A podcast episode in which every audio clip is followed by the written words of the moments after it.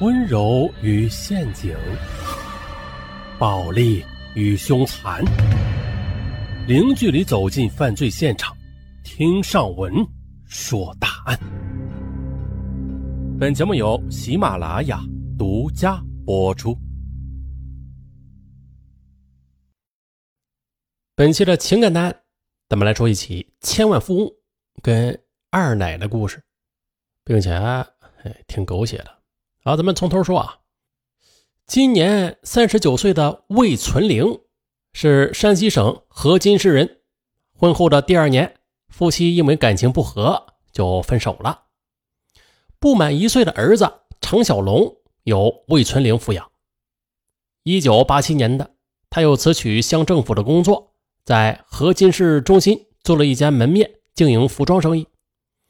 后来这生意啊是越做越大，一九九三年那会儿的个人资产就达数十万元。确实的，在一九九三年那会儿，名副其实的款儿姐。夏天的一个晚上。魏存玲独自的一人来到一家舞厅，这时的一个身材高大、长相帅气的中年男子坐在他的身边。随着舞曲奏起，身边这个男人就绅士般的伸出手，做了一个请他跳舞的优美的姿势。哎，这个帅气男子他的舞跳得不错。那天晚上，他是一曲接着一曲请他赏光，直到魏存玲累得满头大汗。啊，直到舞厅要关门了，啊，这帅气男子呀就提出要送她回家。两人边走边聊。哎呀，这帅气男子不简单呐，他竟然是身兼数职，既是下画乡某村的村支书，还是某煤矿的董事长兼总经理。他叫梁树斌。自我介绍，五十一岁。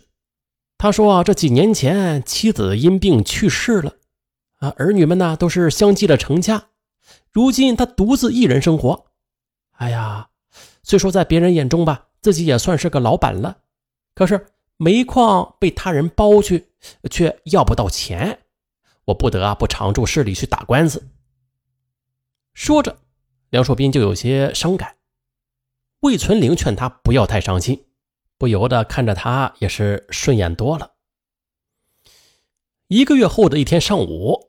梁树斌突然捧着一束玫瑰花来到服装店，他对正在忙碌的魏存玲说：“哎呀，今天刚好路过这里啊，我就过来看看你。”魏存玲让服务员看着店，他就回到屋里与梁树斌闲聊。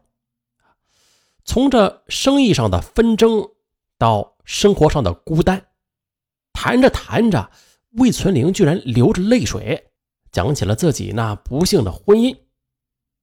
梁树斌不停地劝慰他，适时的又拿起毛巾帮他擦拭滑到腮边的泪水。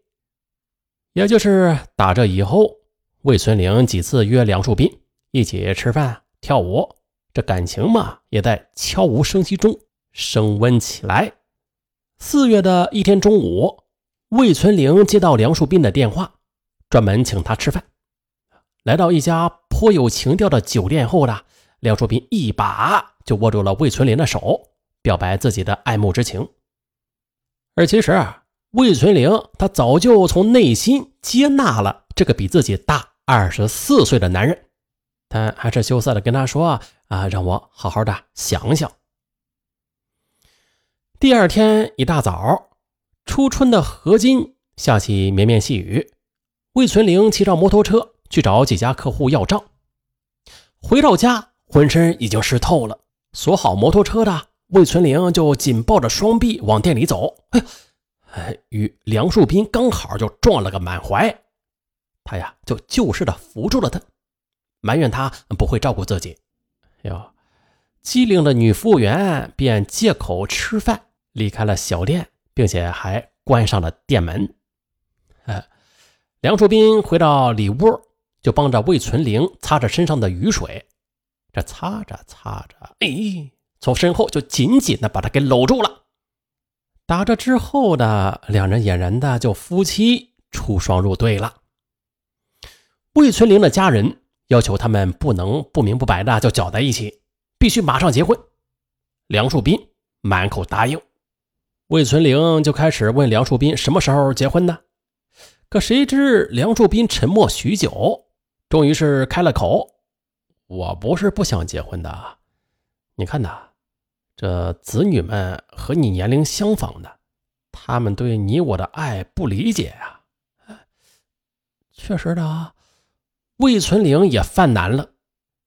梁树斌又说了：“他先带他回家，与儿女们谈妥了，再说结婚的事儿吧。”可随后两年多的时间里，魏存玲一次次的提出随着梁树斌回家，可梁树斌呢，却都每一次以各种理由去推脱他。有一次呢，梁树斌故作气愤的骂儿女们不孝，同时坚决表示，就是和儿女们决裂了，也要娶魏存玲为妻。果然，三天之后的梁树斌就在河津市最大的饭店大宴宾客，啊，同时呢，对外宣称要和魏存玲举行结婚典礼。婚礼举行了，可是结婚证却没有领。梁树斌的理由是啊，儿女们反对，这一下子开不出证明来，咱俩不着急，等等再领结婚证吧。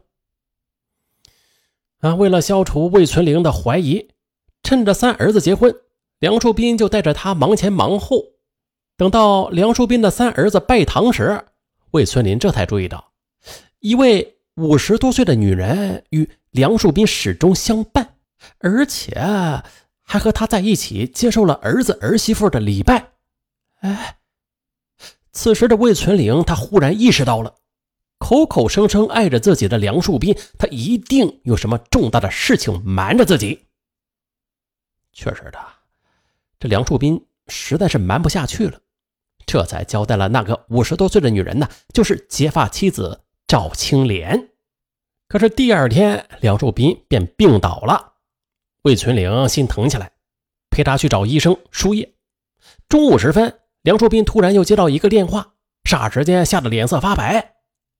魏存玲就追问他，梁树斌说：“老婆找来了。”啊，如何是好啊？正在为难中的梁树斌的老婆赵青莲就已经走了进来，他冲着魏存玲说。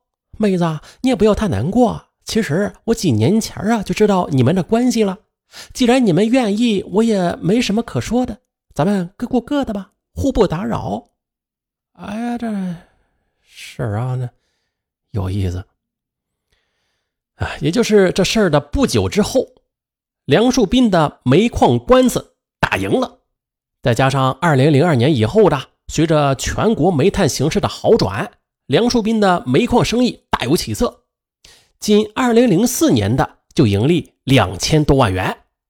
这下财大气粗的梁树斌为表感谢，还专门的给魏存玲买了一套房子，让他过上了编外全职太太的生活。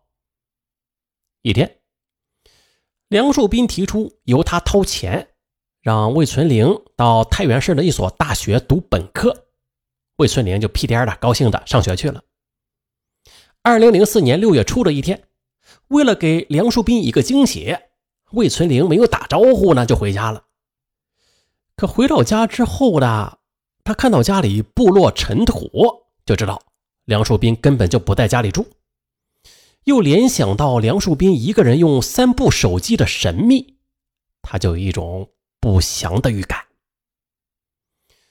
魏存玲打车。来到梁树斌经常包房的河津市某宾馆二零三号房间，只见房门紧锁，魏存玲就把耳朵贴到门缝处，就听到啊里边传来梁树斌挑逗声和一位陌生女人的浪笑。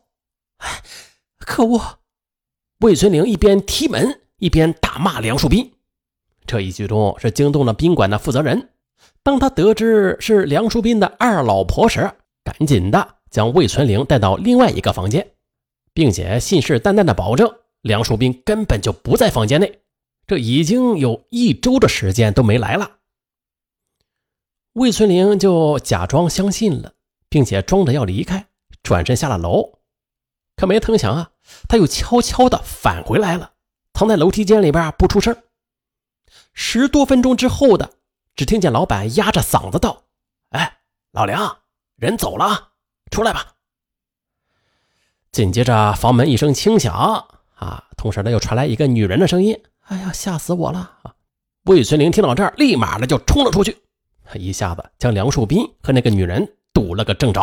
呃，梁树斌很尴尬，连忙的连连骂自己一时糊涂，才找了个小姐，保证啊不会再有下次了。为了让梁树斌回头。魏存玲就变着法儿去找那些呃与梁树斌交往的女人们的电话，或者打电话警告，或者找上门劝说。梁树斌知道之后呢，就满脸怒容的说：“我跟你说，我原配还没有这么管着我呢。你要是规矩点我还当你是我老婆。要是再敢多管闲事，我以后再也不理你了。”此后的一段时间里，梁树斌果然的就不再到魏存玲的家了。也不给他打去电话了。魏存玲也是彻底明白了自己在梁树斌心中的位置，啊，便再也不敢闹事了，带着委屈求梁树斌回家。啊，行，听到他认错了，梁树斌这才回到了家，但是却更加的肆无忌惮了。